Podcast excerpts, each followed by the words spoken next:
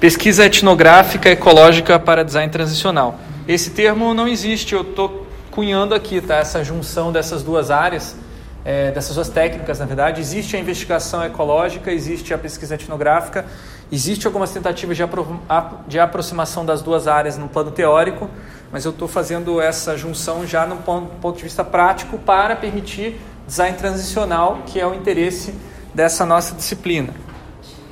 Só para recapitular, o que, que seria design transicional? A gente teve uma aula específica sobre isso lá atrás, mas só para a gente é, encaixar essa, esse método que eu vou propor para vocês dentro do contexto. O design transicional é um projeto de envolvimento com uma comunidade que visa facilitar a especulação de transições futuras necessárias para uma sociedade mais sustentável e facilitar essas transições. Então você especula e você facilita algo que possa ser feito, executado já nos próximos anos, né? E isso aqui é um exemplo de uma comunidade que a gente já viu, né? Garfield Farm, que designers é, que estavam estudando na Carnegie Mellon visitaram essa comunidade e viram é, quais eram os possíveis desenvolvimentos futuros, cenários futuros.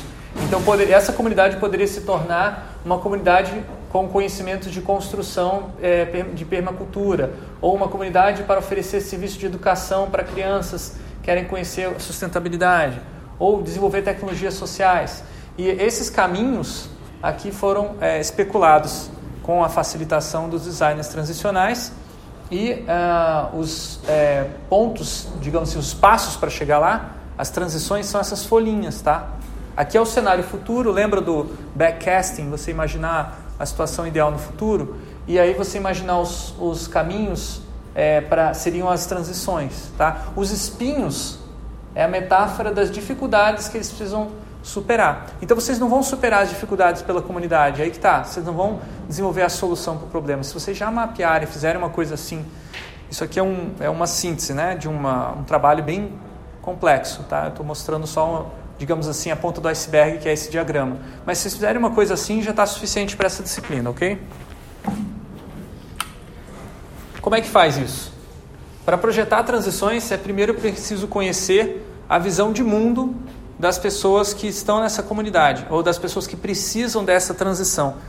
Por que a visão de mundo? Porque é, se a gente está falando de futuro, está falando de é, situações é, preferidas, a gente tem que entender não só a coisa objetiva que a pessoa fala. A pessoa fala de repente, ah, é, no futuro eu vejo a gente reciclando lixo mais. Mas por que isso? Qual é a visão de mundo dessas pessoas que gera esse, esse desejo, essa necessidade? Provavelmente existem outros elementos nessa visão de mundo que pode te ajudar a pensar outros caminhos possíveis e outras ações possíveis. Então é importante você conhecer o contexto de onde vêm esses desejos. É, historicamente, uma disciplina que se desenvolveu um método bem interessante para fazer esse tipo de estudo de visão de mundo é a antropologia. Dentro da antropologia existem é, dois paradigmas principais, né, que é o estudo antropológico em teórico, baseado em é, escritórios, né, que é desk anthropology, antropologia de escritório, e tem a antropologia na rua ou na, no mato mesmo, né, que é a antropologia etnográfica, né. Essa antropologia etnográfica, ela, ela é, ela é mais predominante hoje, mas no começo dessa disciplina era o contrário, tá? O, o pesquisador que fez é, essa mudança da antropologia, que começou a fazer estudos de campo, foi o Malinowski.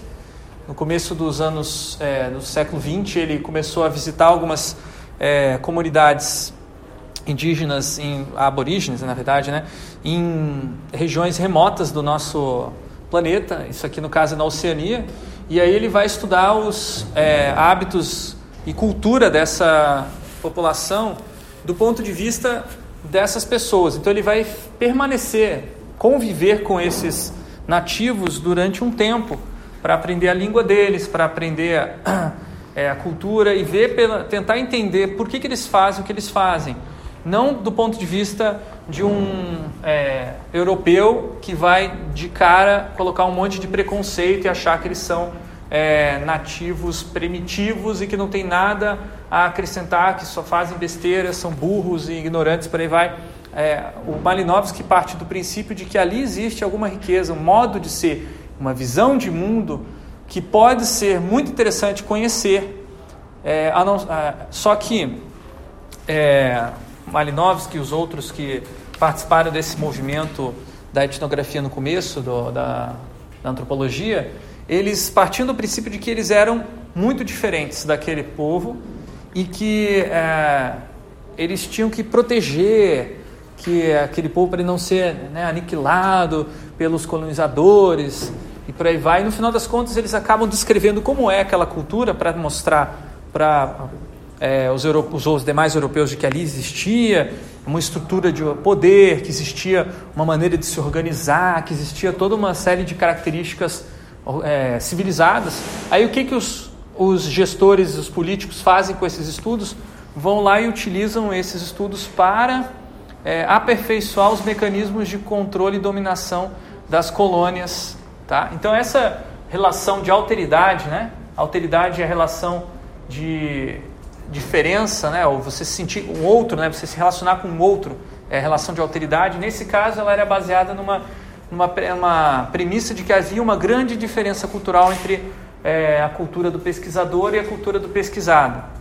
Isso acabou gerando esse, um distanciamento tão grande que gerou essa, essa possibilidade de exploração do. Porque no, aqui no caso do Malinowski e dos outros, embora eles tivessem esse cuidado e preocupação de valorizar a cultura do, é, desses povos exóticos, eles não tinham compromisso político com essa cultura, nem com esse, essa comunidade. Avancemos aí quase 100 anos é, da, da, pesquisa antropológica e a, etnografia especificamente, ela se torna algo mais, é, com, mais próximo da nossa, da nossa cultura. Tá? Se torna, ela, ela muda a sua preocupação e interesse do exótico para o familiar. Então aqui está um exemplo de uma antropóloga, a Helene Jacob, que faz etnografia em favelas no Rio de Janeiro. E nesse caso, ela tem um nível de comprometimento muito maior com a comunidade do que tinha, por exemplo, Malinovski, que ela mora nessa favela já há muitos anos. Tá? Então ela é um membro da comunidade, ela não se identifica como alguém que está fora, ela é nativa. E assim ela também se compromete com as as causas políticas dessa comunidade, faz manifestação quando tem manifestação, é, protege as pessoas quando tem tiroteio e por aí vai. Faz parte da, da convivência. Agora vamos para sair da antropologia, vamos ver o que um caso específico é, de um designer que começou a utilizar é, métodos inspirados na etnografia, né, alguns elementos da, da etnografia, ele não chama de etnografia, mas a gente sabe que é daí dessa fonte que ele está bebendo. O Ian Chase ele começa a viajar o, o mundo a, na Enoch, na época ele trabalhava nessa empresa que antigamente era uma das maiores fabricantes de telefones celulares, para ver como que as pessoas estão usando telefones celulares em diferentes regiões mais remotas do mundo. E aí ele observa o dia a dia das pessoas, anota os, é, as descobertas compila relatórios e às vezes ele faz até propostas de novos produtos que podem aproveitar melhor os, é, as possibilidades e oportunidades que tem nesses negócios em mercados emergentes, que normalmente não são conhecidos pelos europeus. Então, aqui, por exemplo, ele descobriu na África uma prática muito comum que ah, as pessoas não tinham celular numa época lá, no começo dos anos 2000, mas tinha uma pessoa que era era empreendedora que comprava um celular para alugar esse celular para outras pessoas. E aí, para é, que essas pessoas tivessem. Ah, essas pessoas às vezes não sabiam nem ler e escrever, tá? Então ele mantinha um livro de contatos para aquela comunidade. E esse livro de contatos era compartilhado, uma espécie de address book é, daquela comunidade. Então, se você queria ligar para fulano, cicrano, você possivelmente já tinha o telefone dele nesse, nesse livro. Então o serviço dele aumentava o valor porque ele não só dava o celular, mas ele também te dava o telefone de todo mundo que normalmente era contatado naquela vila. E aí a Nokia falou, putz, oportunidade de, é, negócio, vamos criar uma ferramenta dentro do nosso é, celular, na época não era smartphone, que permite ter múltiplas agendas. Então tem a agenda do fulano, do ciclano, do beltrano no mesmo aparelho e você pode selecionar qual agenda você vai querer.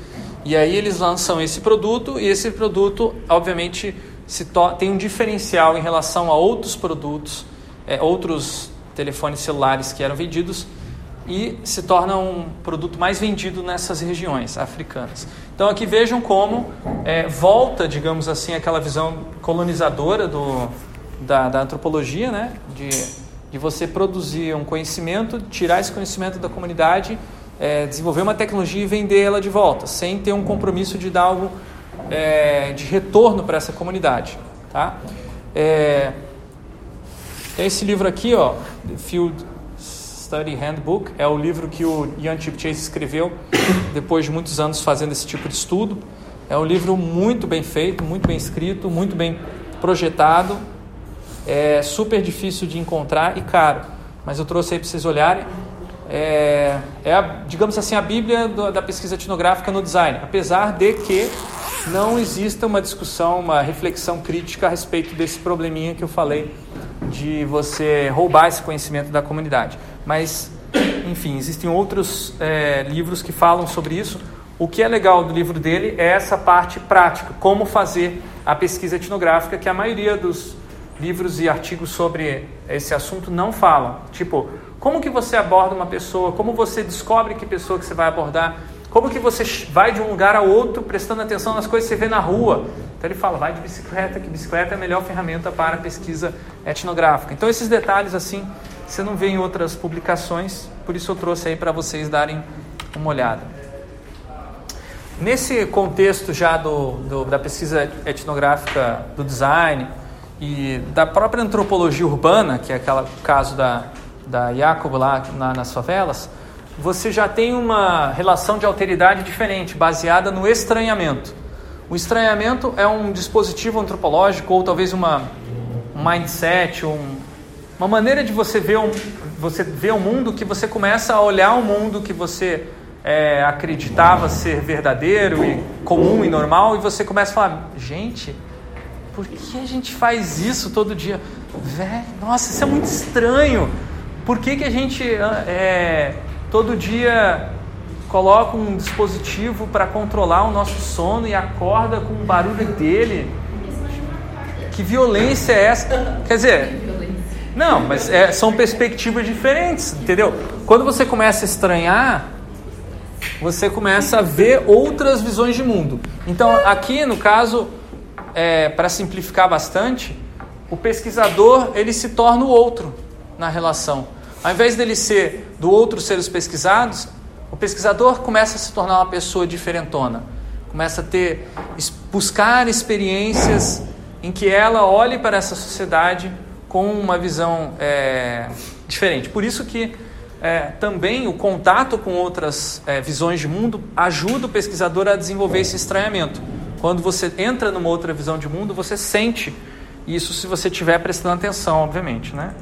Então, basicamente, a, a pesquisa etnográfica ela ajuda a criar representações que permitem compreender até certo ponto outras visões de mundo. Aqui eu estou mostrando uma representação que não é etnográfica, mas é só para metaforicamente mostrar para vocês que é, uma visão de mundo pode inverter completamente as nossas é, as, as, nossas bases para se é, viver no mundo, para estar no mundo. Então, por exemplo, a gente costuma aprender e se acostumar com a ideia de que nós estamos no sul do, do hemisfério do, do globo, né? no hemisfério sul do planeta. E a gente está sempre embaixo. E tudo que é desenvolvido de conhecimentos e tecnologias e capital vem de cima para baixo. A gente está acostumado com esse conceito, isso se repete em trocentos mil é, instâncias na nossa sociedade brasileira. Porém, é, por que, que a gente se acostumou com essa representação? Né? Quem, a quem ela traz vantagens? A quem está lá em cima, no hemisfério norte. Então, se você inverte o mapa mundi e você coloca o sul na parte superior do desenho, então você vê o Brasil aqui, ó, é, você começa a enfatizar uma visão de mundo de que não, aqui no sul também produzimos conhecimento, aqui no sul nós também é, temos uma, uma visão de mundo particular e não é menor nem pior do que a, a visão de mundo do norte, mas é a nossa visão de mundo e a gente quer fortalecê-la. Esse movimento se chama Epistemologias do Sul, tá? Só para é, pontuar, é um movimento que capitaneado muitas vezes por antropólogos, mas também tem sociólogos e outros ólogos aí. Mas eles falam que a gente tem que inverter essas representações, porque o fato do norte estar em cima e o sul estar embaixo é uma mera convenção, porque o planeta Terra não tem parte de cima e parte de baixo. A gravidade puxa todo mundo para o centro. Então, se você está em pé aqui ou se você está em pé aqui, o cima e o baixo é relativo, tá? Então, é, essa convenção ela serve de maneira indireta para nos diminuir. Por isso que é interessante esse tipo de exercício de fazer mapamundis inver, é, invertidos. Então, etnografia, o que, que é? É o estudo empírico, quer dizer, eu vou buscar os dados onde eles estão, buscar os fenômenos onde eles estão acontecendo, eu vou vivenciar esses fenômenos em primeira mão, ao invés de ficar lendo artigos ou teorias sobre aqueles fenômenos é localizado porque eu vou no local, eu vou ver as coisas no nível micro e é engajado porque você muitas vezes vai precisar participar das atividades para você compreender a cultura. Tá? Então, a etnografia é o estudo da cultura. Etno tem a ver com é, etnia, né?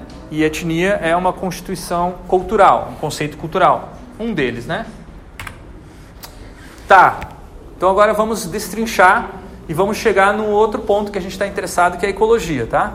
Tem a ver com sustentabilidade, que é o tema dessa disciplina. O que é cultura? Cultura não é ir no museu ou no teatro, tá? Cultura também não é ter boa educação e bons modos. Cultura também não é tudo que é natural no ser humano, tá? Isso aqui são preconceitos que as pessoas têm a respeito de cultura quando elas usam a palavra num vocabulário de senso comum. Para etnografia e para antropologia, cultura não são essas coisas é, mais é, é, estereotipadas, digamos assim. Cultura é tudo aquilo que é cultivado por um determinado grupo humano. Se existe um cultivo, a ideia de que está sempre sendo refeito, reconstruído, aí você pode falar que aquilo ali é cultura. Tá? Então, se por exemplo eu vou lá e faço é, um gesto, tá, eu fiz o gesto, mas isso é cultivado pelo grupo humano? Não é. Esse gesto não significa nada. Agora, se eu faço esse gesto aqui, ó, é um gesto, né? Então vocês entendem por quê? Porque a gente cultiva esse gesto, certo? Isso permite o quê? Produção de sentidos, produção coletiva de sentidos. Vocês entendem o que eu falo quando eu faço assim, mas também substâncias. E aqui a gente faz a conexão com a perspectiva ecológica. Normalmente a etnografia trata de sentidos. Tá? Mas em alguns momentos ela vai tratar também da condição material de vida, que tem a ver com substâncias. Então, por exemplo, cultivar arroz é uma substância que a gente ingere e come, amido, né? Tem dentro do arroz.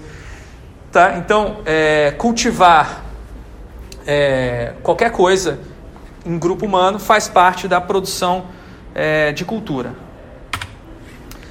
Ok, vamos para a natureza. De novo, vamos desconstruir alguns preconceitos, tá? Natureza não é aquilo que é oposto à cultura, tá? Então aqui tem um ponto fundamental. Normalmente as pessoas falam que tudo aquilo que é, o ser humano constrói em cima da natureza é cultura e tudo aquilo que é natureza é aquilo que o ser humano não consegue construir, não consegue evitar, é instintivo. É natural que o ser humano seja agressivo, violento e por isso nós temos que assinar um decreto que libera o uso de fuzis no dia a dia, porque é natural do ser humano precisar de uma arma.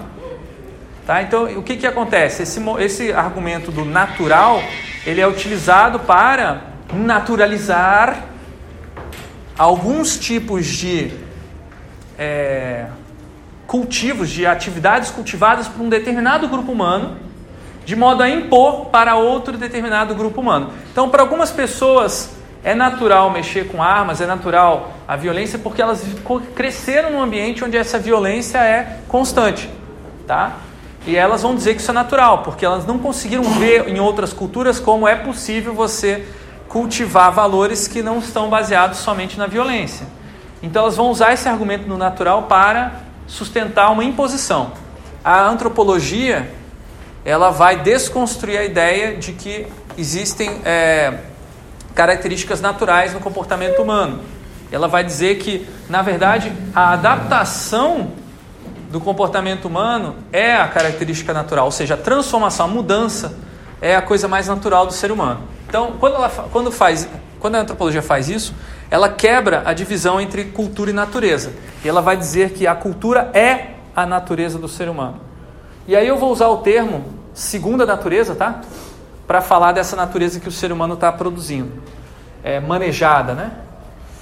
E o que seria a natureza então? É um conjunto de fenômenos, basicamente, que constitui tanto a sociedade humana, quanto o mundo, quanto o próprio universo. Então, natureza basicamente é fenômenos. Tá? Não uma fonte de ameaça. O ser humano precisa ser controlada, precisa ser é, destruída ou manejada, ou é uma dádiva que é para a gente manejar e produzir, gerar capital e por aí vai. Tá? Natureza, ela é o que está acontecendo, basicamente. Tá? Natureza não é uma coisa que está fora do ser humano nessa perspectiva. Na verdade, o ser humano é natureza. Essa perspectiva é muito interessante para trabalhar ecologia, porque na própria ecologia existe essa divisão entre cultura e natureza, porém, essa é uma divisão péssima para o conhecimento ecológico e também para as práticas ecológicas. O que, que acontece quando a ecologia fala ser humano pare de destruir a natureza?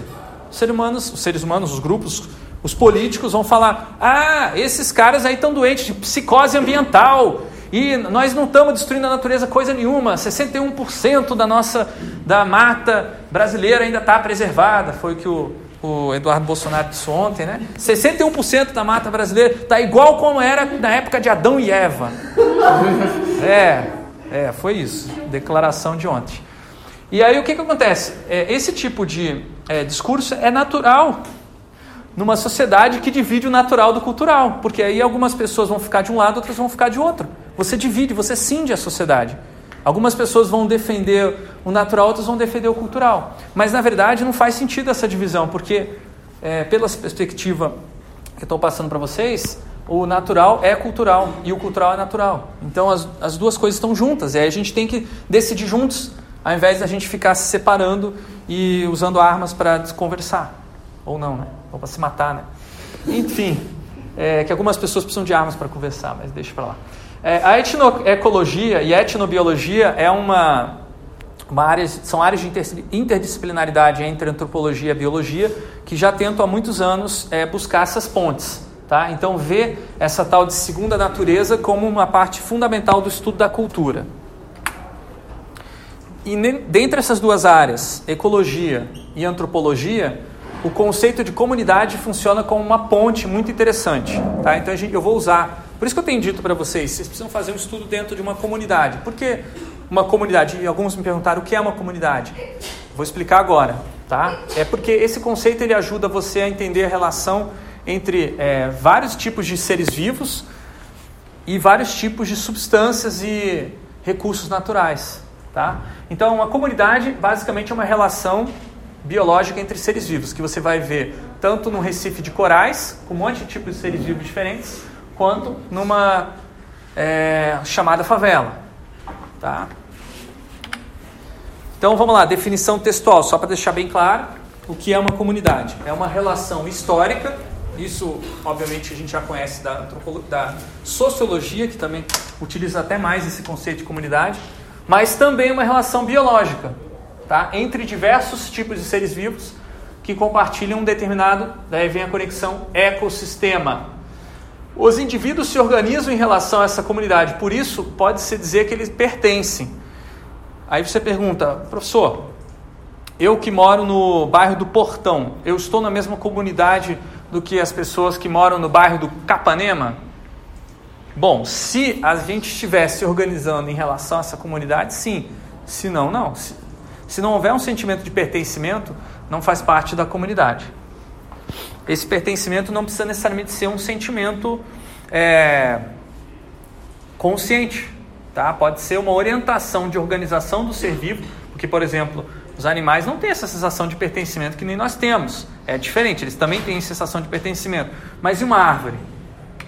É, ela tem uma raiz, está enraizada, e isso é uma sensação de pertencimento, tá? Só para colocar de maneira mais abstrata. É, essas relações, tá? Elas vão definir então é, níveis de organização. Isso aqui é um conceito da biologia poderosíssimo para pensar é, design, interven possíveis intervenções de design. é, em comunidades, porque você pode intervir em todos esses níveis. Tá? Inclusive, hoje está cada vez mais disponível recursos técnicos para você é, modificar esses é, níveis aqui intrabiológicos, intracorporais, que antigamente não eram é, possíveis. Mas você pode. Então já tem gente fazendo edição de moléculas, né, pra, ou até mesmo a questão atômica, né, a bomba nuclear é uma intervenção humana no nível atômico, uma intervenção destruidora.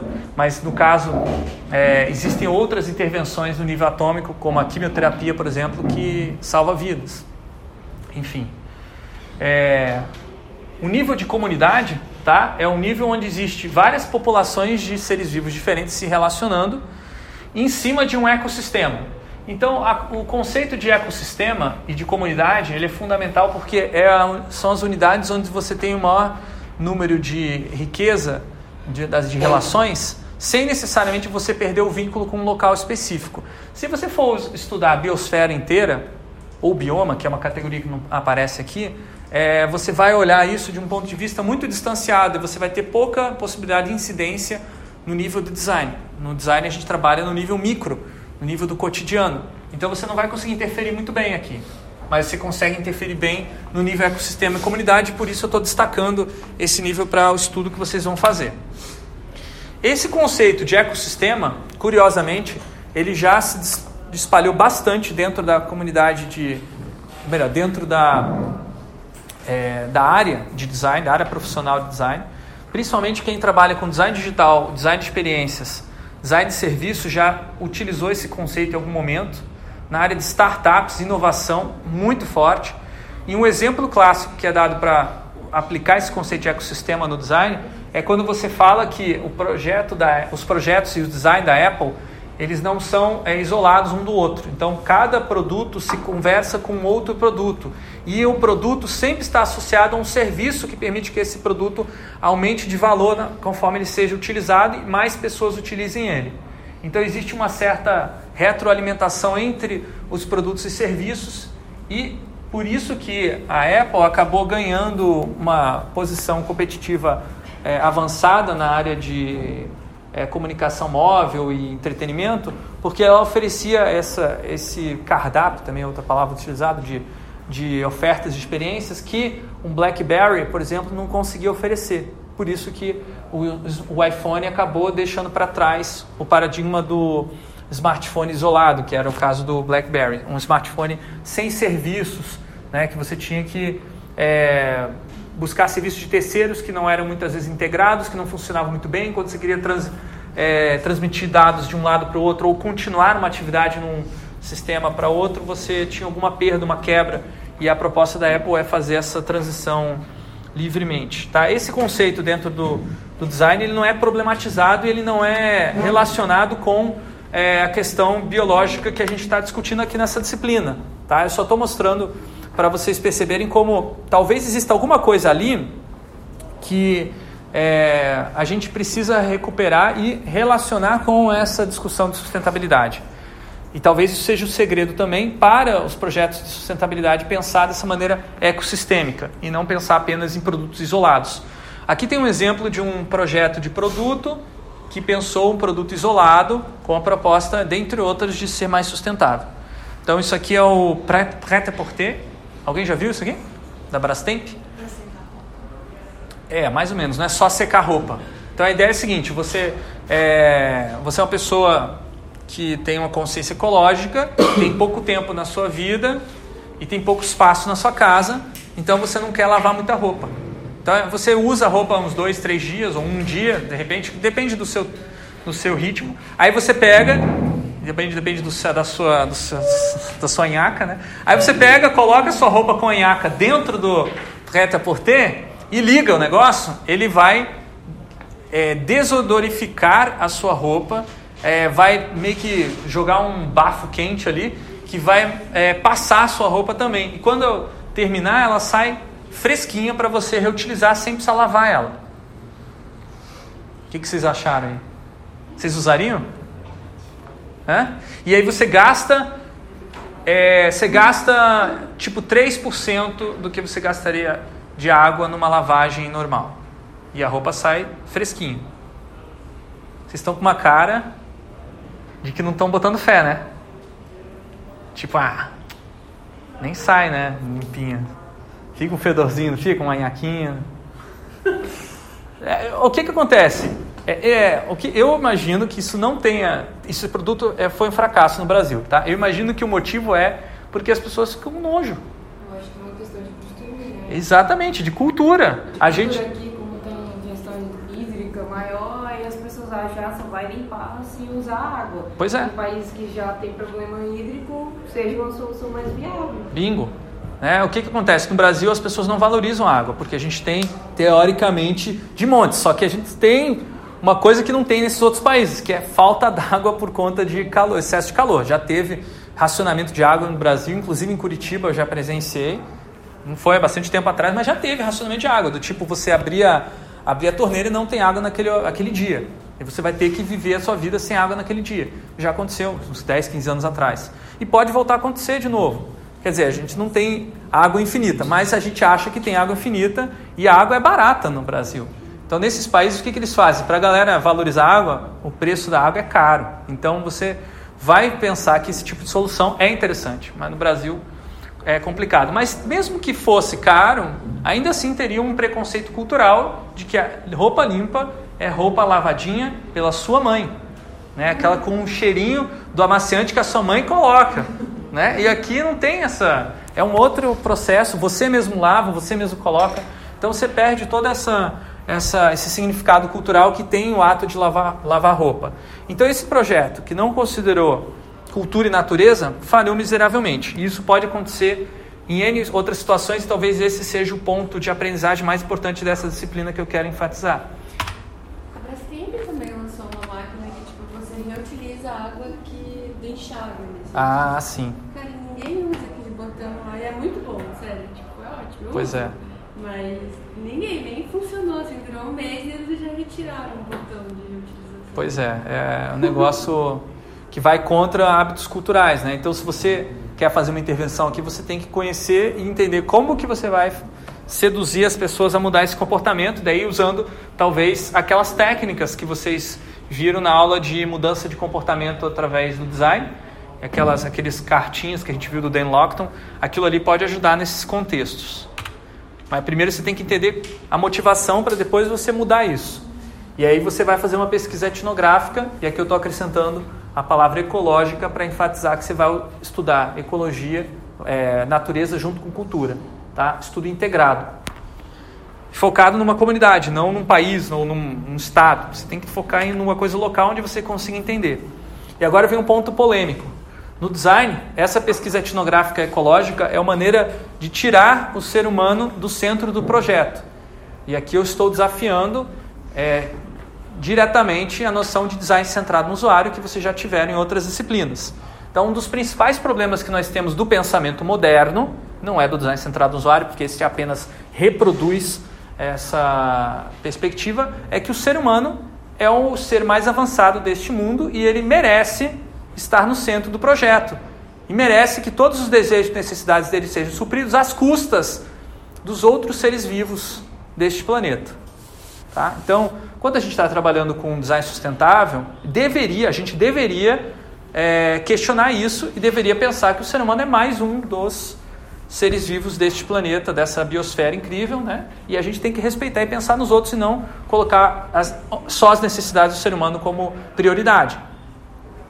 Infelizmente não é o que acontece na maior parte do design sustentável. A maior parte do design sustentável tenta falar, não, não, vamos convencer esse sujeito aqui, vamos seduzir ele para ele continuar sendo super bem atendido e ainda assim ele é, diminuir o seu impacto ambiental. A gente já discutiu isso no começo da disciplina, mas a minha perspectiva até agora, e eu estou deixando cada vez mais claro, é que essa abordagem não é sustentável. Isso aí é a sustentabilidade, na verdade, para os ricos, a sustentabilidade da elite às custas da insustentabilidade do resto da população e também é, da, da diminuição da qualidade de vida de todos os seres vivos do planeta.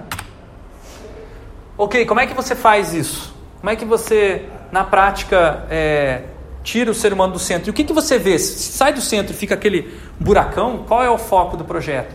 O foco do projeto passa a ser relações e não coisas independentes. Isso aqui é uma mudança filosófica absurda para o design. E isso é o motivo porque muitos dos professores aqui do curso da DIN, ou mesmo estudantes, não entendem o que, que eu faço. Eu não projeto coisas, eu projeto relações entre coisas. Quando eu falo experiência, interação, serviços e outras coisas mais que podem surgir no futuro, outras relações, eu estou falando de relações, eu não estou falando de uma coisa específica. Tá? E quando você começa a ver relações, você começa a perceber que uma coisa não é melhor nem pior do que outra. Você começa a ter uma visão mais é, igualitária do todo. E igualitária não no sentido só social humano, do tipo eu ver um rico e um pobre igualmente, mas no sentido de eu ver um ser humano e um, uma vaca no mesmo nível de, de direito à existência. Isso é fundamental para pensar a sustentabilidade, na minha visão, não só na área de experiências e interações. Por isso eu estou dando essa disciplina com o viés do que eu conheço, do que eu acredito, tá?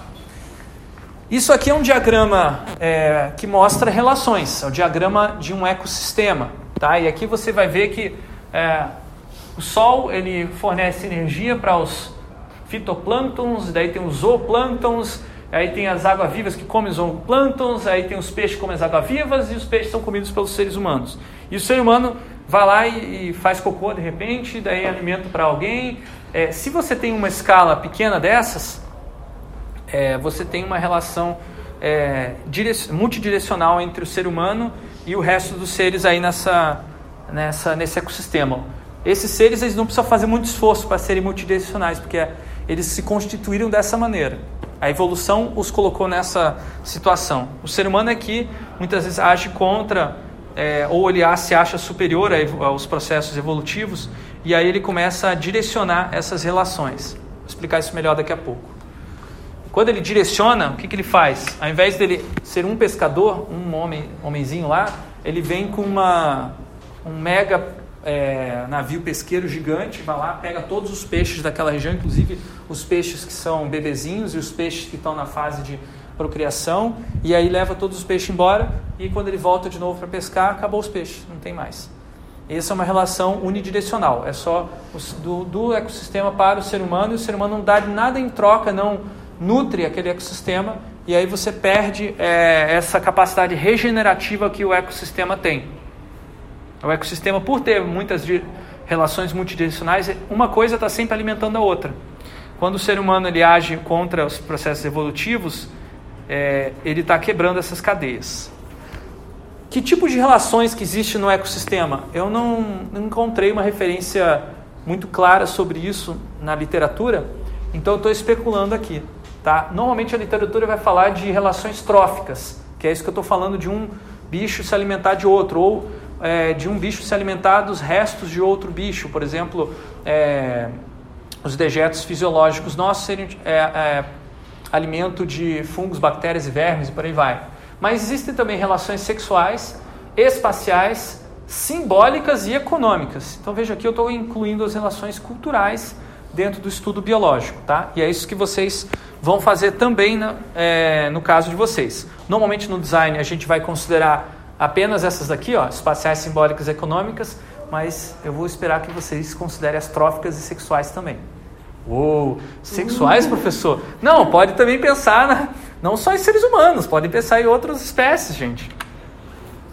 Mas seres humanos também. O papel da festa dentro de uma comunidade é bem importante, né? Não é à toa que tanta gente no Brasil nasce em novembro, né? Carnaval. É um fator biológico, gente. É uma cultura e biologia aí, tudo junto. Tá? Mas um problema, na verdade, acontece quando existe é, relações unidirecionais, tá? que eu já mencionei o exemplo do, da pesca. Aqui eu estou mencionando o exemplo é, da superalimentação das águas. Né? O ser humano, quando ele joga esgoto na água, ele está superalimentando aquela, aquele ecossistema, colocando muito nutriente. Então, o nosso cocô ele é nutritivo para o ecossistema. Só que se você colocar uma quantidade muito grande, o que, que vai acontecer? As algas vão crescer um monte tá? Elas vão tampar a entrada de luz na, no, no mar ou no, num determinado é, lago e os peixes vão morrer também pelo excesso de óxido nitroso. Acho que é isso, não, não tenho certeza. Mas é um tipo de substância que vai ser, é, vir com o esgoto que vai matar os peixes. Daí só vai ter alga e você vai ter um fenômeno chamado de eutroficação ou eutrofização, que é basicamente você, aquela cobertura verde que se, você vai ver, por exemplo, nas cavas do Parque Iguaçu.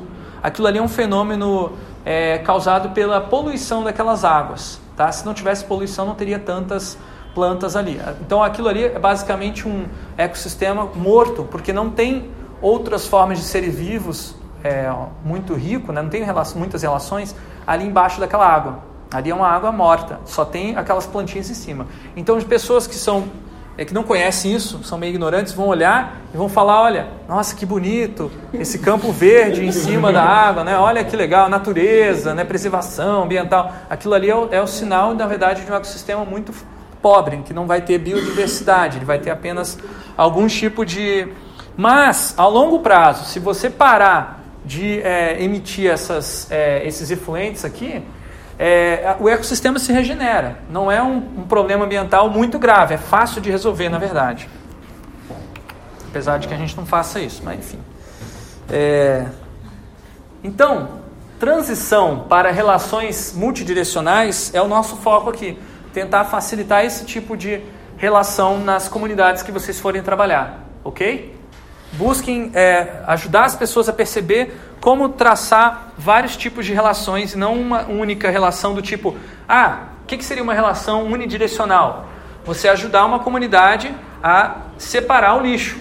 Essa é uma relação unidirecional, não é multidirecional. E o que, que ela recebe em troca por separar o lixo? Se você começar a fazer esse tipo de, é, de cocriação, né, de valores, de, não é uma troca meramente, mas uma cocriação, aí você está começando a fazer relações multidirecionais.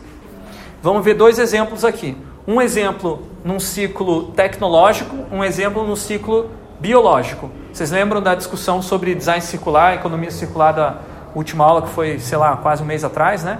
É, a gente viu que existia no Cradle to Cradle, do berço ao berço, existia o conceito de separar o ciclo biológico do ciclo tecnológico e, e reutilizar a matéria no ciclo tecnológico, quer dizer, reciclar tudo, e no ciclo biológico você tem um processo de regeneração do ambiente de, daquelas substâncias. Aqui é um exemplo de um ciclo tecnológico, é, ou técnico, na verdade, né? na, na cidade de Kalundborg, na Dinamarca, várias indústrias é, fizeram acordos a partir dos anos 70 para reutilizar todos os, é, todas as emissões de gases ou de é, dejetos que a indústria fazia, elas combinaram de que uma outra indústria iria reutilizar naquele mesmo território. Ao invés de você levar esse material para reciclar em outro lugar, que é o que a maioria das, é, das empresas fazem, porque as, as indústrias elas reciclam o máximo que elas puderem, se aquilo ali pudesse, por exemplo, se, se o meu lixo é vend, pode ser vendido, a indústria vai vender. Só que o problema é, se é, meu lixo for vendido lá para a China, tem um custo de transporte para chegar até lá. Às vezes, o preço que paga não vale a pena nem a organização daquele lixo. Mas se você consegue estabelecer uma, uma economia local onde isso possa acontecer, a, você viabiliza esse tipo de é, reciclagem e de troca, na verdade, de é, substâncias. Então esse é um dos exemplos mais interessantes de ecologia industrial que existe no mundo. Essa cidade conseguiu conectar tipo 20, 30 indústrias diferentes e criar esse ciclo vicioso, é, ciclo virtuoso de troca de. Só que isso aqui é no ciclo técnico, tá? Agora eu vou falar do ciclo biológico. Um exemplo muito interessante daí no nível, eles conseguem implementar isso no nível mais é, menor, né? É a permacultura. A gente vai discutir permacultura mais para frente na disciplina, mas para adiantar um pouquinho, é uma abordagem de design que tenta é, conectar, fechar todos os ciclos biológicos de uma determinada comunidade ou até mesmo de uma residência humana. E a ideia de permacultura é de permitir que a gente tenha um cultivo constante dessas modos de viver, dessas subsistências. Então, coisas que eles fazem que são simples, mas muito efetivas é, é reaproveitar toda a água que é gerada na cozinha, todo o esgoto que é gerado no banheiro, né? E aí você utilizar isso na na, na composteira para gerar é, um composto orgânico que é usado para é, agricultura. Você. Onde que está o banheiro aqui que eu não estou vendo? É, não, não colocaram aqui o banheiro, né? Ficaram com vergonha, sei lá.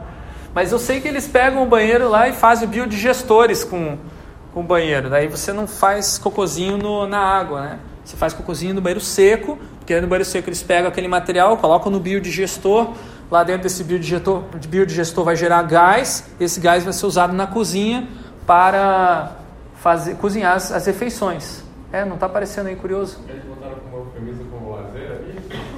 Lazer pode ser, pode ser, pode ser. É, curioso. É, não apareceu, mas eu sei que ele. Cruz, minha cara. É, pode ser. Mas eu sei que acontece. né? Eu sei que acontece porque eu, tinha, eu tenho um. Meu cunhado ele fez um curso no Pindorama, inclusive eu convidei ele para conversar com vocês umas aulas mais para frente. Pindorama é um lugar onde. Acho que o lugar no Brasil que mais, mais conhecido de treinamento em permacultura. Então depois a gente vai falar um pouquinho mais sobre esse assunto. Voltando para nossa pesquisa etnográfica. Como fazer então pesquisa etnográfica ecológica? Espero que até aqui vocês tenham tido uma noção geral. Alguma dúvida sobre o que é e por que que deve fazer, ser feita? Não? Então, beleza, vamos para a parte prática aí, que é o que interessa para vocês. Primeiro, como não fazer, tá? Porque a maioria dos, é, dos textos em design que vão falar sobre pesquisa etnográfica, ou vão usar até a palavra imersão, ou é, é, visita ao usuário, ou é, observação, é, eles vão recomendar você fazer isso. Eu não recomendo, tá? Que é o seguinte: você fazer uma visita, conversar com uma pessoa, tirar um monte de foto, encontrar um problema de design, ir embora e não dar nenhum retorno e considerar apenas uma única perspectiva, o que você acha que é um problema. Infelizmente, isso aqui é o que mais se faz, inclusive no mercado de trabalho, quando existe oportunidade de trabalho para você fazer uma pesquisa etnográfica, é, a maioria dos profissionais vai fazer isso. Isso não é uma etnografia, ou talvez possa ser considerado uma etnografia ruim. Tá? Por quê? A proposta da etnografia, como vocês viram anteriormente, é perceber a visão de mundo das outras pessoas e trazer essa visão de mundo, incorporar ela no projeto, ao invés de você impor a sua visão de mundo, que é o que tá, acontece quando você faz isso aqui. Por isso que eu estou enfatizando tanto para vocês é, terem paciência e se engajarem mais com a comunidade do que pensarem em soluções de problemas. Eu não vou valorizar a criatividade da sua solução. Eu vou valorizar a criatividade do seu engajamento com a comunidade, porque eu acho que isso é mais sustentável. A ideia de um designer, agora, a ideia de um designer ou uma designer produzindo coisas criativas para o mundo inteiro e se tornando uma pessoa famosa, né? E dizendo como que as pessoas têm que ser, se portar na sua vida, na cultura e na natureza, essa ideia não é sustentável. Esse, esse tipo de papel de designer, star designer, né, o designer estrelinha, não é sustentável. Qualquer padrão de centralização na sociedade não é sustentável. Se olhar na, os padrões de organização da natureza não são centralizados, e um dos principais problemas do pensamento moderno é querer centralizar tudo. E um dos a coisa que a, a nossa sociedade moderna mais centraliza e mais destrói nosso planeta é o capital. Eu acho que você deveria conversar com os professores de projetos de sistema de design. Elas estão precisando muito ouvir isso. Assim. A gente tenta. são projetos ecológicos, assim. Só que, meu, não dá nenhum retorno para os lugares, assim. É muito tenso, é muito tenso. Tipo, o último projeto, acho que era numa, num centro de, de indígenas ali. E, tipo, a- as meninas foram, pegaram desenhos de várias pessoas, assim. Fizeram, tipo, roupa com os desenhos e não retornaram nada para as pessoas, assim, sabe? Só apresentaram o negócio, e, tipo... Mas veja, isso aí, isso aí na verdade é uma prática de mercado, entendeu? Na, no mercado cap- orientado por valores capitalistas, isso aqui rende livros caros e bonitos como esse. Se você tem, é, um, é um designer que, que quer se encaixar no capitalismo apenas e não criticar, beleza, você aceita isso acriticamente. Eu, eu pelo menos, de- desejo ter uma visão crítica e desejo estimular que vocês também tenham. Mas isso é opção. Se vocês não quiserem ter, não precisa. Só vão precisar para poder fazer esse trabalho. Depois disso, podem voltar às suas práticas insustentáveis, que vocês podem querer chamar de tudo bem, cada um escolhe a sua, vivemos uma democracia. Né? Tudo bem, a gente pode aceitar o fato de uma pessoa dizer que 61% da, da mata no Brasil não foi desmatada e tudo bem, a gente convive direitinho. Olha, estou esperando. Não, deixa eu. Como fazer etnografia? Tem que voltar ao normal, não gravem isso. eu estou gravando, não tem problema. Vamos lá. É, como fazer etnografia? Tá? Agora Vamos ver na prática, tá? Esquece aquele negócio de modelos, ah, modelos lineares, né? Já viram isso aqui, modelo centralizado. Outro problema sério da nossa sociedade são os modelos 1, 2, 3. Isso aqui também é especialmente. Lembra da ideia de economia circular? Circularidade? Ó, esse negócio de você vai lá, observa, anota as tarefas do usuário, identifica a necessidade. Não é sustentável.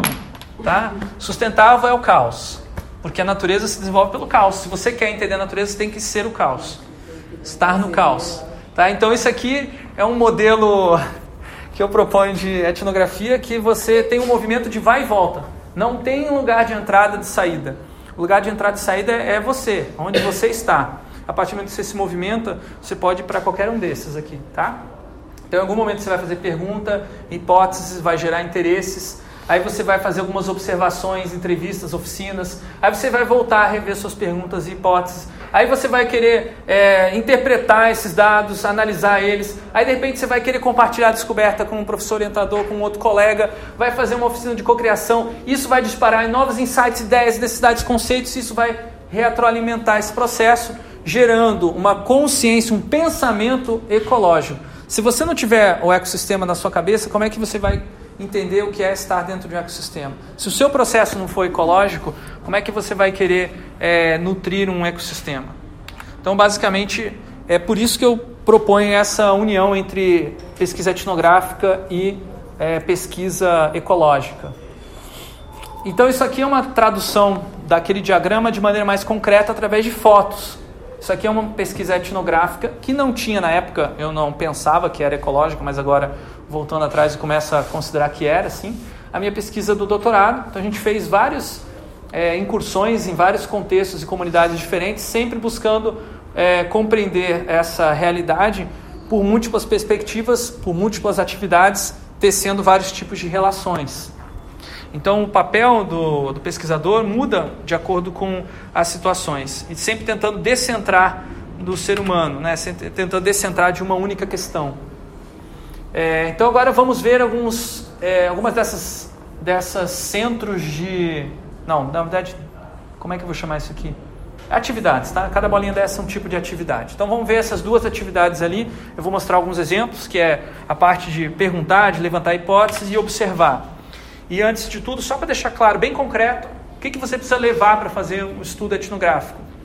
Caderno de anotações, um aplicativo de câmera, é, um aplicativo de gravação de áudio. Normalmente os aplicativos de gravação de áudio que vêm embutidos nos é, aparelhos são ruins, então você deve baixar um melhorzinho, tal, que tem um botão de pausa, que salve em arquivo MP3, que você possa gerenciar depois se você quiser usar essa gravação de áudio para alguma coisa.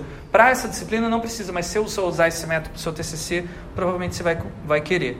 E a outra coisa são as sondas culturais. Eu vou mostrar um exemplo daqui a pouco. A sonda cultural ela substitui a ideia de questionário e também de roteiro de entrevista. A sonda cultural é um método especificamente criado no design, inspirado na antropologia e que substitui esse, esse ranço da pesquisa social que não é da etnografia questionário e roteiro de entrevista não é etnografia. Se você tem isso, você não está fazendo etnografia, porque isso aí vem da pesquisa de enquete, que é um outro tipo de método da sociologia, não é da antropologia.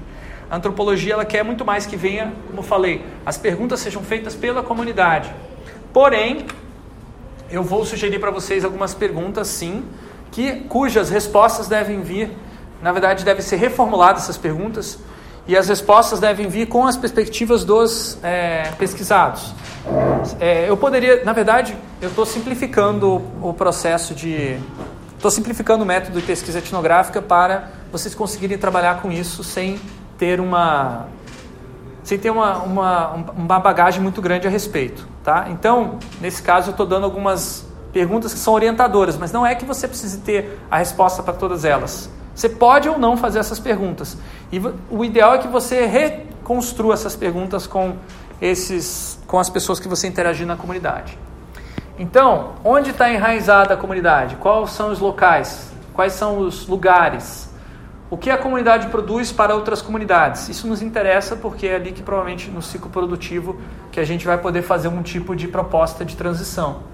Que energia, materiais, ideias e seres vivos são transformados pela produção.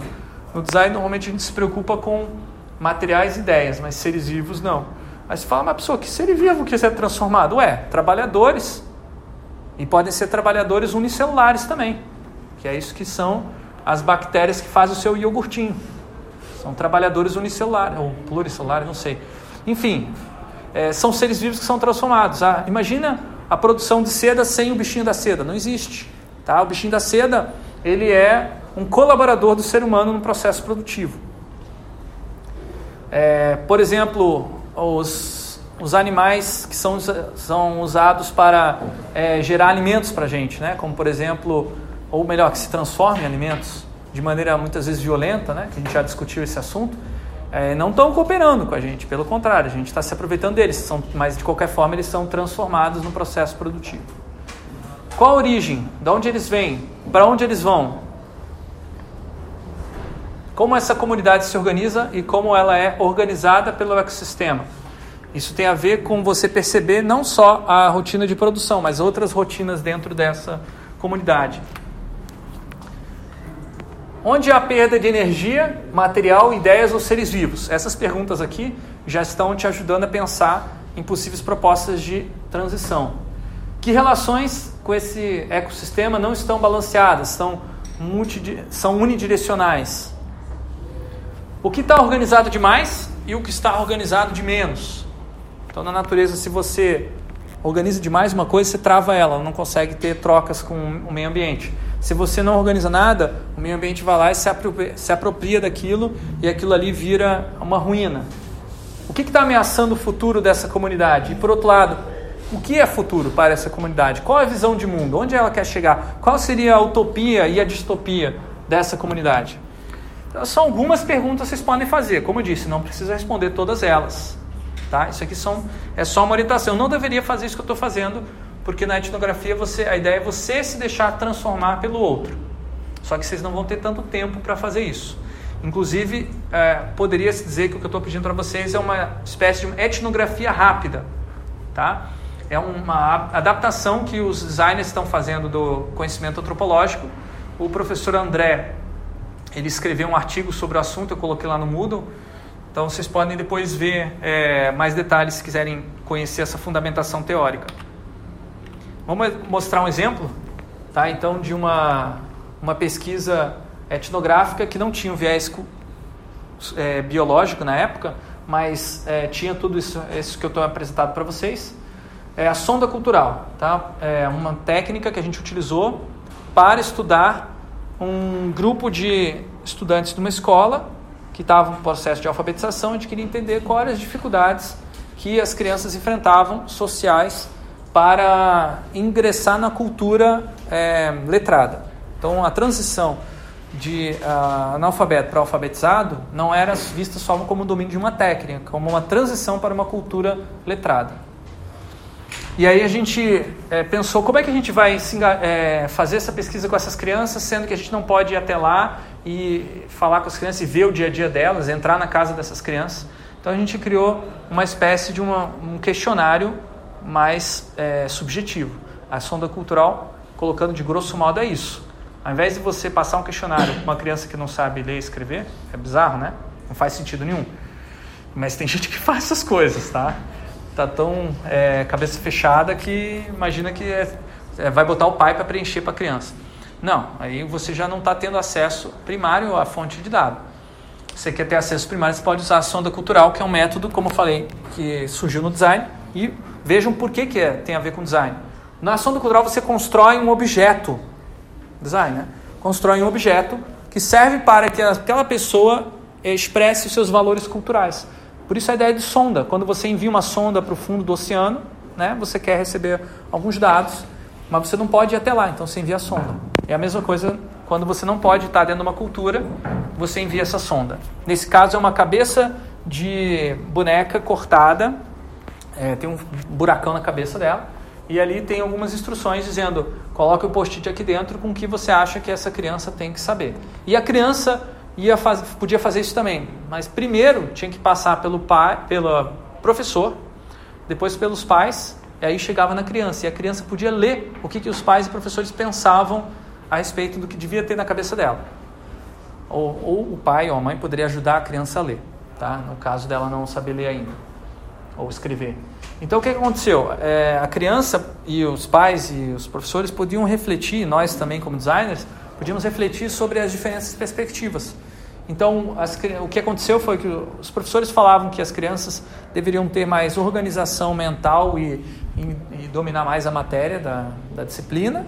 Os pais queriam que as crianças fossem boas pessoas no mundo, se comportassem bem, e as crianças queriam saber o que era sexo. Porque ninguém falava para elas, né? Então essas respostas elas devem refletir o ponto de vista e a visão de mundo dos pesquisados e não a sua visão. Tem que fazer um esforço muito grande para interpretar isso por essa perspectiva. Por isso existem métodos específicos de interpretação e análise de dados.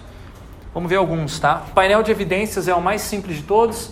Você tem post-its com cores diferentes, três cores, tá? Evidência, insight, questão.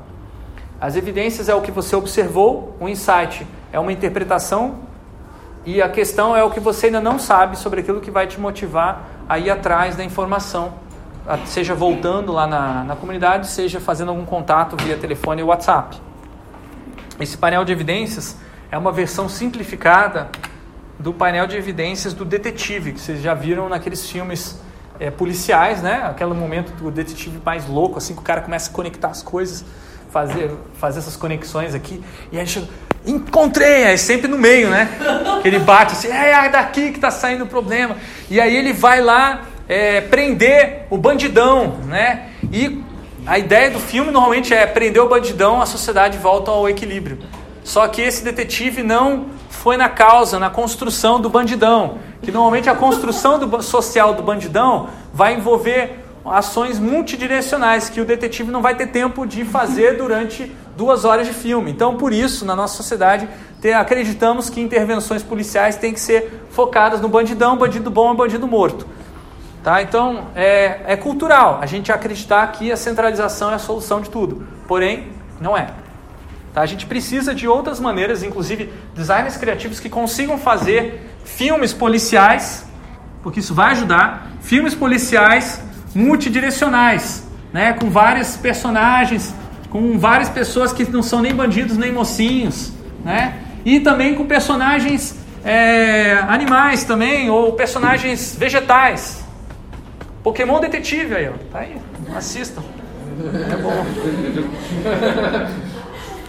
Mapeamento de opressões. É, isso aqui é um exemplo de um outro tipo de painel que você pode fazer. Não precisa usar esse, tá? Mas é só um exemplo de que você pode é, conjugar elementos culturais, sociais, simbólicos, é, econômicos. Está tudo aqui. Todas essas relações desse tipo estão nesse diagrama bem simples, mas estão aqui. O que eles estão falando? Como é que se por que, que existe essa por que, que na maioria das vezes os negros na nossa sociedade acabam tendo profissões é, que não, não ganham uma, um salário muito alto, não têm um prestígio grande na sociedade?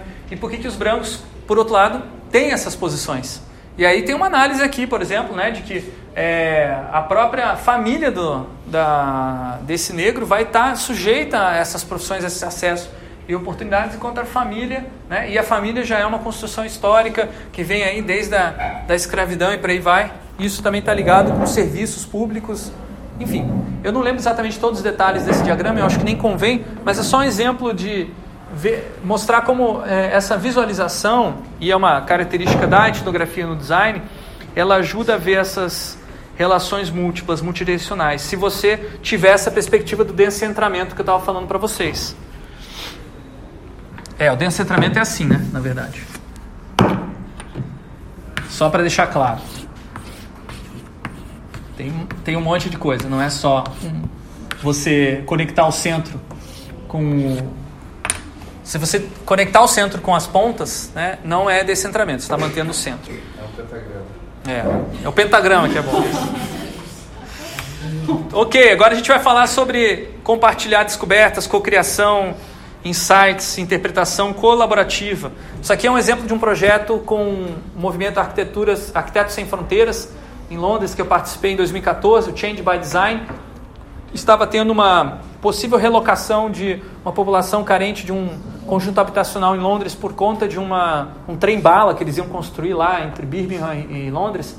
E aí a gente foi lá estudar o impacto ambiental e social dessa obra para é, ajudar as ONGs que faziam a defesa dos direitos dessa comunidade protestarem contra o governo. Então a gente fez um mapeamento colaborativo do território. A gente tinha um mapa desenhado, alguns ícones é, incentivando a pessoa a falar de certas coisas desse ambiente. Então tinha um ícone que falava sobre ratos. Onde tem ratos nesse lugar aqui? Né? Porque era um problema sério daquele conjunto habitacional.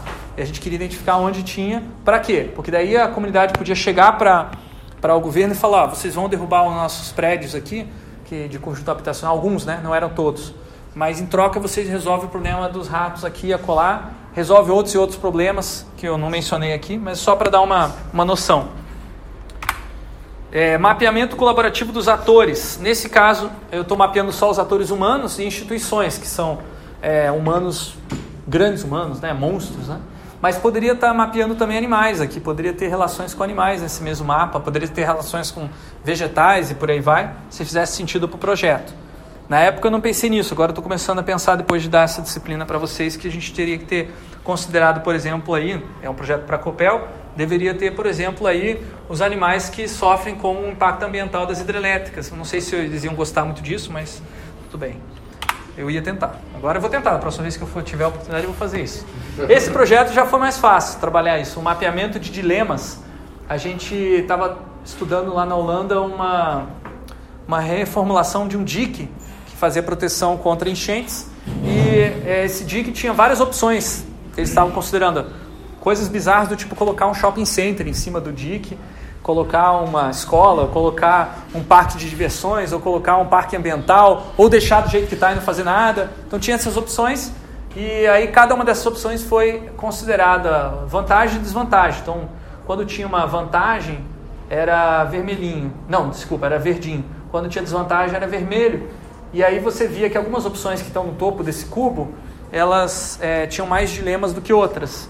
E ah, o caso do. Uma coisa interessante desse projeto é que o ODIC participou de, dessa visualização. Então, isso aqui é uma pedra tirada lá do DIC, que eles colocaram aqui no meio. E aí, toda vez que alguma opção afetava diretamente a qualidade de proteção é, de enchentes que o, o DIC oferecia, eles, eles amarravam uma cordinha ali. E toda vez que isso acontecia, obviamente, se a pessoa assim, nossa, porque aqui é muito sério. Se você tem um problema aqui, você tem um problema potencial de muitas mortes. Dentro do. Na Holanda, a última vez que rompeu um dique lá, em 1950, foram mais de 15 mil pessoas que morreram. Assim, e... Enfim, hoje em dia eles, faz, eles investem muito dinheiro porque a maior parte da, do país está embaixo d'água, então essa possibilidade de enchente é, é, extremamente grande. Ainda mais com o aquecimento global, né? Também um dos motivos pelo qual a Holanda investe tanto em design sustentável e sustentabilidade é porque eles são os primeiros a serem afetados pelo aquecimento global e aumento do nível dos mares. Tá, voltando. Então a etnografia no design, ela pode também não só descrever a situação atual, como especular mudanças nessas relações com o ecossistema. E aí entra talvez a contribuição maior que o design pode fazer na hora de compartilhar descobertas, co-criar é, visões de futuro. Tá? Isso aqui é um planejamento de cenários participativo, é um planejamento de cenários bem simples. Você pega duas variáveis, que pode, duas coisas que podem mudar na sua comunidade, que a, essa comunidade acha importantíssimo. Não foi eu que defini, foi essa comunidade que definiu. No caso, o Hospital Universitário da Federal do Paraná é, especulou se a fila de pacientes aumentasse ou se a taxa de cancelamento de cirurgias aumentasse, ou diminuísse, ou diminuísse, tá? Então, é um, basicamente um plano cartesiano com quatro quadrantes, e aí em cada um desses, imaginando no futuro, se isso acontecesse, aumentasse a taxa de cancelamento e aumentasse a fila de pacientes, seria um caos generalizado. Então, basicamente, aqui eles estão detalhando esse caos. E aqui seria uma espécie de utopia. Você teria uma menor taxa de cancelamento e menor fila de pacientes, ou seja, as pessoas estão ficando menos doentes.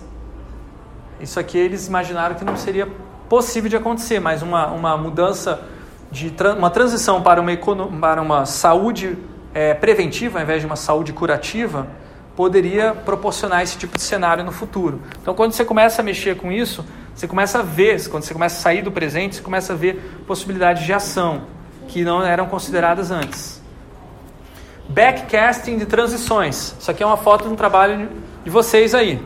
Não lembro exatamente quem que fez, né? Mas é, é um exemplo de você faz, usar o, uma das técnicas do, associadas ao design transicional, que é o backcasting, onde você imagina um futuro brilhante, um futuro utópico, e depois você vai imaginando como chegar até lá, que tipos de etapas que vão ser necessárias. E aí você faz também alguns caminhos críticos entre essas etapas. Vocês fizeram isso aqui, mas eu estou enfatizando de novo que é um recurso que vocês podem utilizar na intervenção quando vocês estiverem é, no envolvimento que vocês tiverem com a sua comunidade. Ficção projetual, ou também conhecido como design fiction, ou também é, design especulativo, speculative design, é você basicamente é, estudar quais são as é, descobertas científicas e tecnologias mais avançadas que existem hoje para é, produzir coisas e você usar, trazer isso para o cotidiano e imaginar que se tornou barato, acessível para é, uma população no modo geral. Então, nesse caso aqui é a síntese biológica de carne. Tá? Síntese biológica, não, síntese artificial de carne. Então, aqui eles estão imaginando um kit caseiro para você é, fazer carne na sua cozinha ou na sua área de, de trabalho. Enfim, aí você coloca lá é, um materialzinho da, com células animais, elas vão gotejar, vão crescer nesse meio orgânico, nutritivo, e no final você vai ter uma, um pedacinho de carne impresso embaixo. Você fala, ah, que coisa estranha. Bom, a proposta desse tipo de projeto é para provocar esse estranhamento, provocar a discussão, provocar o debate, para ver se essa comunidade ela tem interesse em fazer a transição para esse futuro ou se ela quer outro tipo de futuro. E aqui um exemplo ainda mais é, impactante, né? É um, e um exemplo mais, bem mais simples você poderia ler esse projeto como um projeto de design é, viável, porque isso aqui já é possível, né? Basicamente um novo tipo de talher para comer insetos. Na verdade, uma série de talheres, eu estou destacando esse que, eles, que o designer fez para, com o objetivo de comer escorpiões. É, e ele não é um produto para hoje, porque embora a tecnologia já esteja disponível, que é uma coisa é, simples, né?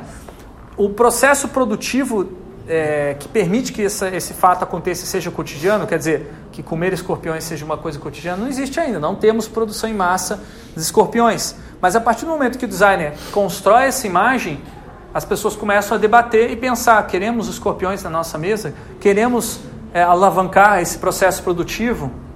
Algumas pessoas vão falar que não. É, ah, não, que coisa horrível nojenta. Mas espera aí, é, o quanto gasta de é, energia para você produzir escorpiões e alimentar as pessoas versus o quanto gasta para produzir um boi. É, o, o gasto de energia, a dispensa de energia é, para produzir um boi é muito maior, mas muitas vezes maior do que para produzir um, um frango, e, um frango é infinitamente vezes maior do que para produzir o mesmo tanto de carne de escorpião. Então, essa é uma opção, sim, muito mais sustentável para o nosso planeta se alimentar de insetos. Porém, a gente precisa mudar a cultura e até uma é uma mudança muito mais drástica do que aquela que a gente comentou até há pouquinho do prêt-à-porter de você reutilizar uma roupa que está né, com cheirinho e tal. Aqui no caso comer inseto é praticamente você ter uma iniciação, você viver uma outra vida. Você foi para a China, comeu inseto, voltou outra pessoa, né? Eu conheci algumas pessoas que, né, que eram tratadas assim pelos amigos. Ou oh, o cara comeu inseto, ou oh, o cara comeu cachorro, não sei o quê. Eu não vejo tanta diferença assim, né? Por isso que eu sou vegetariano. Resumindo, não existe receita de bolo para fazer pesquisa etnográfica, tá? O importante é interagir com a comunidade e se deixar transformar por ela. Isso é o conceito principal da etnografia, que é a alteridade esse conceito é muito diferente de um outro conceito que você já deve ter ouvido falar, parecido, qual que é? Hã? Nos modelos lineares de intervenção, observação e inovação, se fala muito desse outro conceito. É parecido, mas é diferente. Empatia. Empatia, excelente. Qual a diferença entre empatia e alteridade? Vocês conseguem perceber? O que, que, que, você acha? Hã? É que a empatia você vê com a sua perspectiva realidade dos outros.